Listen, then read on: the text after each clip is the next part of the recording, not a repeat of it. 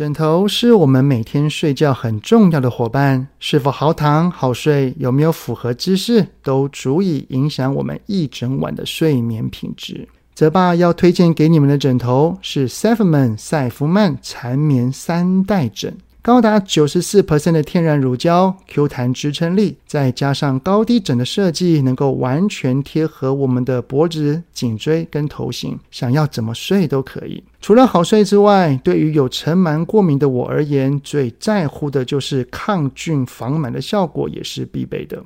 整套搭配高达十二 percent 的 Ionic 抗菌银纤维以及抗菌除臭率九十九 percent，让我们在睡觉的时候非常安心。而且啊，它还是一个会呼吸的枕头哦。枕芯侧边加载三 D 透气布，加速吸排湿气，超级有感。即使现在已经是夏天了。依然能在零点三秒就降温，非常有感觉哦。当我开始使用后，每天都一觉到天亮呢。对赛夫曼缠绵三代枕有兴趣的听友们，欢迎参考资讯栏里的链接哦。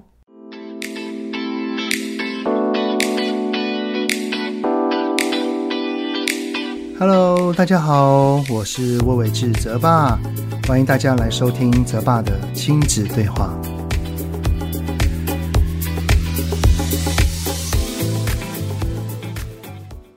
Hello，你们好，欢迎收听泽爸的亲子对话。我是亲职教育讲师魏伟志泽爸。上个礼拜有补假，大家辛苦了哦。不过呢，是不是只要一想到这个礼拜只要上三天的班，这个精神就来了呢？不过哈，要上三天还是五天，对于我儿子而言啊，他其实没有什么影响，因为他现在呢是一个悠闲在度过他暑假的状态，毕竟刚考完会考了嘛啊。不过呢，我也有跟他讲说，在这两个多月的暑假呢，可以找事情来做，不一定一定要是跟未来的高中有关的事，就是有任何想要去学的、去尝试的、有兴趣的，只要是自己喜欢的好奇的都可以，重点呢就是试着让自己的这个暑假呢是没有遗憾的就好。其实哈，这样子的思考跟尝试，对于一个人而言是非常非常重要的。我在网络上看到一位妈妈，她在社团里面询问说，她的孩子考了多少多少分，然后然后应该只能填写公立的高职学校。然后这位妈妈就去问孩子说：“你想要选择哪个方向的职业学校？毕竟职业学校它是有有一些偏重的啊。”但是呢，孩子却只回答不知道。平时呢，那个妈妈说，孩子只喜欢滑手机，也没有一个科目是特别突出的，不知道该怎么办。所以呢，来问问网友的意见。老实说哈，现在就要一个国中生马上确定他的未来，也的确是有一些强人所难啦。但是如果一个孩子能够在国小或国中的阶段就能够很明确的知道未来的方向，这绝对是一件很棒的事情。不过呢，我相信比例是很少很少的，绝大多数的孩子都是很迷惘的。这个时候呢，我就想到网络上流传的一张图片啊，这张图片是说呢。欧美的人才养成是在学龄前的时候做生活管理，小学的时候做环境探索，国中的时候在梦想追寻，高中呢是在生涯抉择，到了大学则是实务能力的培养。反观呢，在这张图上所说，台湾的人才养成呢是学龄前学很多的双语才艺。在小学、国中跟高中的时候，则是努力的读书考试；到了大学，则是尽情的玩乐。后来到了社会职场上，才开始找寻梦想跟抉择生涯，以及实务能力的培养。虽然哈，这当然是一种反讽啦，不过也的确反映了部分台湾的现况。在前面国中会考生爸爸的真心话那一集的 podcast 里面呢，我其实就有提到了，在在这个充斥着读书跟考试的氛围里面，孩子实在是很难抽出时间来探索自己。所以呢，这一集的主题哈，我们就来聊一聊，我们可以如何陪伴孩子探索自己跟找寻未来方向呢？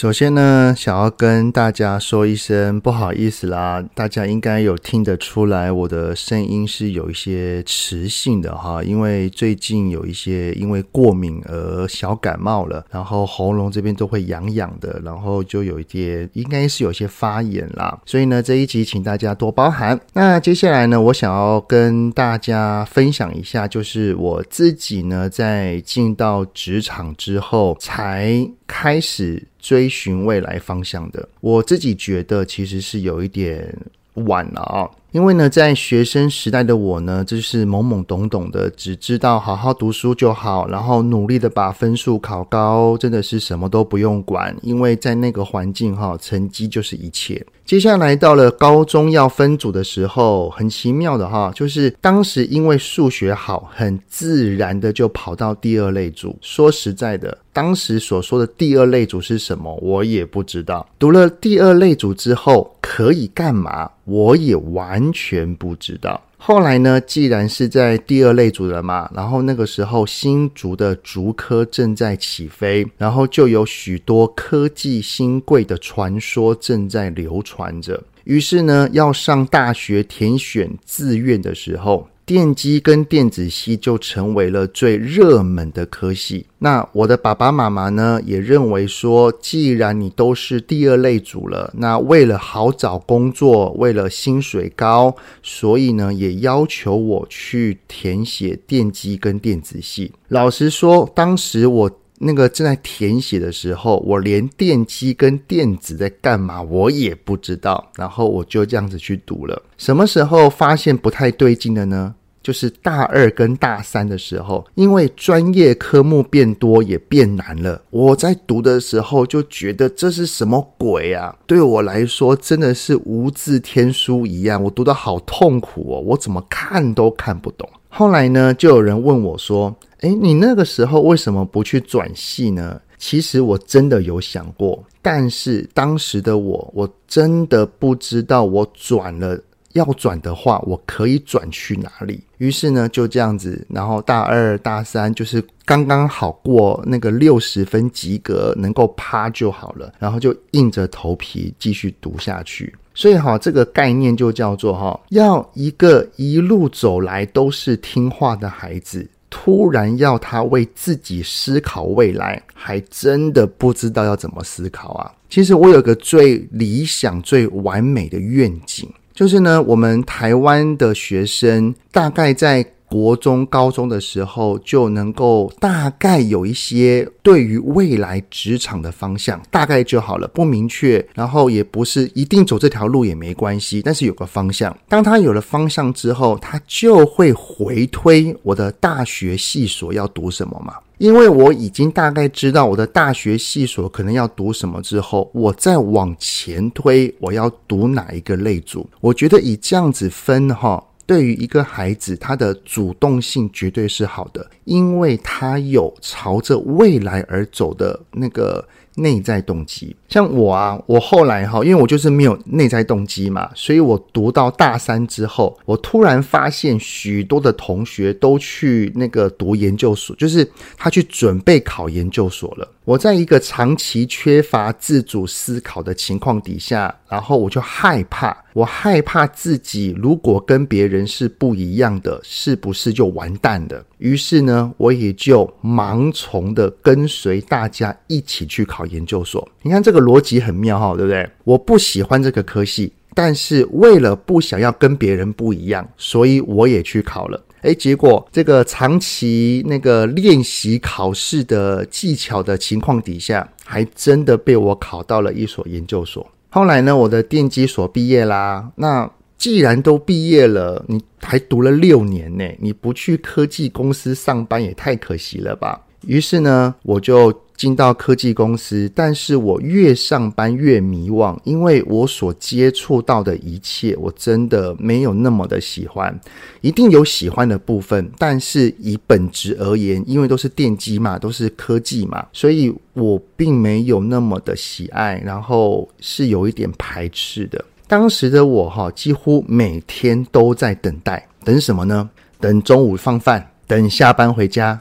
等礼拜五的假期，然后等月底发薪水。对于工作上的事情，我真的有努力，但是却时常感受到力不从心。我常常哈在很闷、很郁闷的时候，我会看着我那个单位的主管，就是比我高一阶或两阶，或者是年纪比我大几岁的人哈，我就会开始问问自己说：我过了五年、十年之后，我能够像他一样这样的工作吗？其实我心中的答案是不行诶。有的时候我还会自我怀疑说，是不是我不够努力？是不是我再努力一点就可以跟那个人一样了？后来哈，我才发现到，当没有把一个人放在对的地方，真的是再怎么努力都有天花板的上限。像我现在所从事的亲职教育，我所做的一切工作，因为已经没有公司的约束了嘛，我自己就要为自己负责，所以我现在所做的一切事情，我都是好喜欢、好热情，而且是非常主动。这样子的学习状态，这样子的吸收的状态，真的跟我当时在科技业是迥然不同的。所以，如同我在前面的 podcast 里面有提过一句话说哈。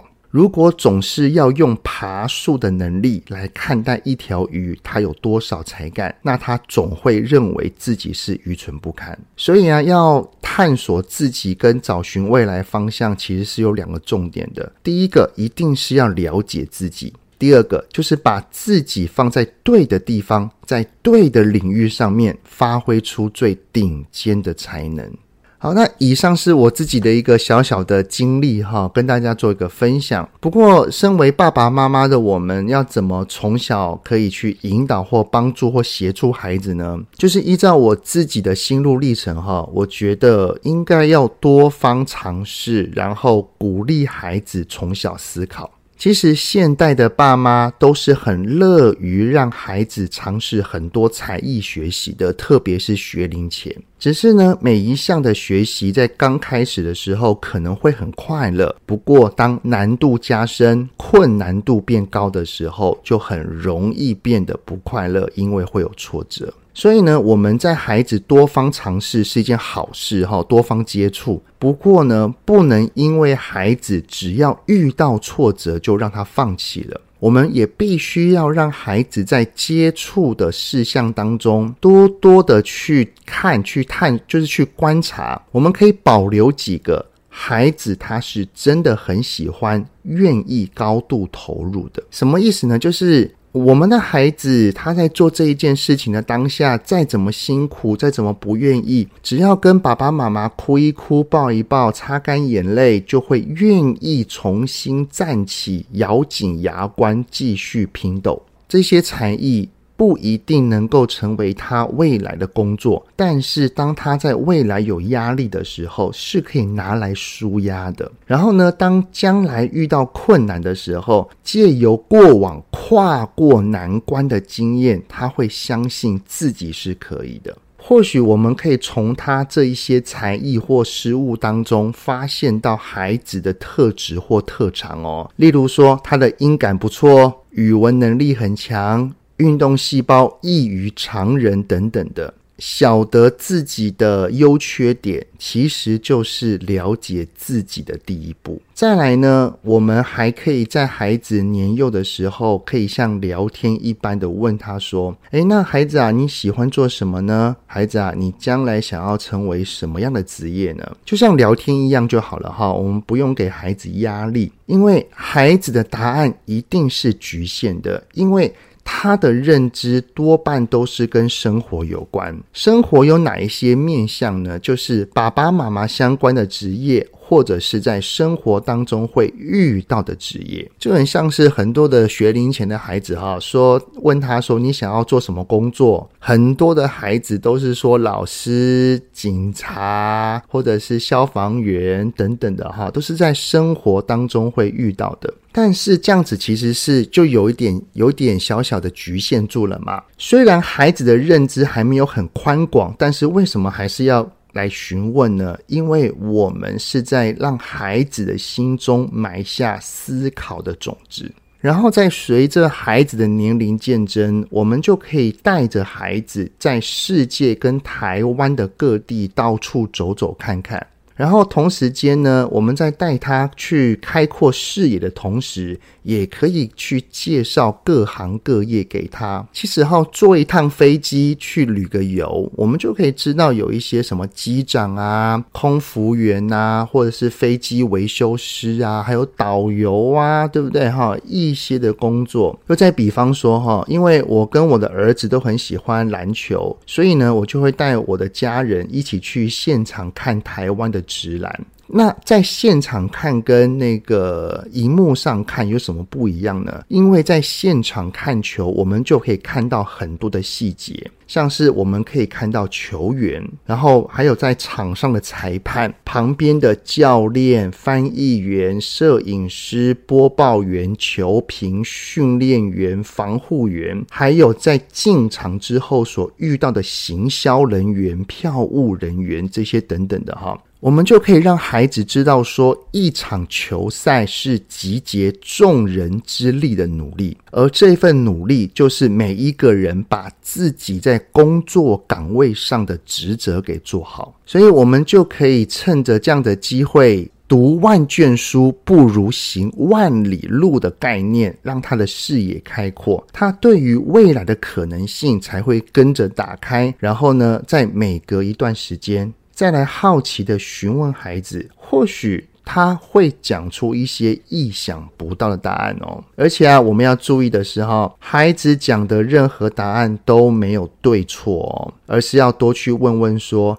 孩子啊，你会想要选择这份职业的原因是什么呢？借此来了解他的想法跟由来，说不定会很有趣哈。再来呢，就是在特定的日子里面，特别是寒假跟暑假的长假期间，除了家庭的安排还有陪伴之外，我们真的不一定要把孩子的时间给排得很满，反而呢，我们可以让孩子多多无聊吧。我们要去约束他的三 C 使用，当他发现到无事可做的时候，他才会去思考说：“我想要做什么？”这样子的思考通常都会连到自己喜欢或者是有兴趣的事情。不过，我们也要提醒自己的哈，就是当孩子有自己想做的事情时，我们要多放手，让他去规划跟安排。这样子，他将来才会更有能力去安排自己的人生。我们先在这边做个小总结一下哈，就是孩子的未来是属于他的事情，我们不能替他决定，但是我们可以引领他多方认识跟尝试，然后引领思考。当孩子心中的种子已经在萌芽的时候，他有愿意去做一件他喜欢、很热爱的事情时，然后发挥到极致，我相信这一件事情应该离他未来要从事的方向也不远了。对于引导孩子，我还是会做另外一件事情，就是当孩子年纪比较大一点之后，他有想要申请的科系，或者是未来有想要从事的工作时，我会在认识的亲朋好友当中，就是有相关的科系或工作经验的人来跟孩子聊一聊，因为借由一个在社会上拥有实务经验的人来跟孩子去聊，跟他分享。讲所谓的好跟坏，不好就是优点跟缺点。我相信我们的孩子他才愿意听得进去，比较不会好像只是听爸爸妈妈所说，然后半信半疑而已。这样子哈，对于他的选择，他的认知度也会比较全面。就是我会希望我们的孩子哈。将来并不是像我一样，就是上了第二类组，或者是读电机电子去科技业找工作，都是在一个茫然无知的情况底下乱摸索。我就觉得我浪费了蛮多的时间跟机会的。所以哈，我会希望我的儿子跟女儿呢，在找寻未来的道路时，不是因为好找工作，也不是因为大家都在做这件事情，而是有一个很明确的思。思维跟方向的，我相信我们的孩子他在做这件事情的时候，一定是会非常高度投入的。那只要能够提出价值，而这些薪水、金钱，他就会跟着价值而来了。相信啊，这样有独立思考能力的孩子，他一开始有一些方向性，即使他走着走着想要更换跑道，也大概可以知道他要往哪里走才是比较好的。好的，那这一集的内容就差不多到这边喽。很谢谢你们的聆听，有任何想听的内容，都在 Apple Podcast 底下先五星按个赞，然后再留言告诉我哦。泽爸的亲子对话，我们下次再见喽，拜拜。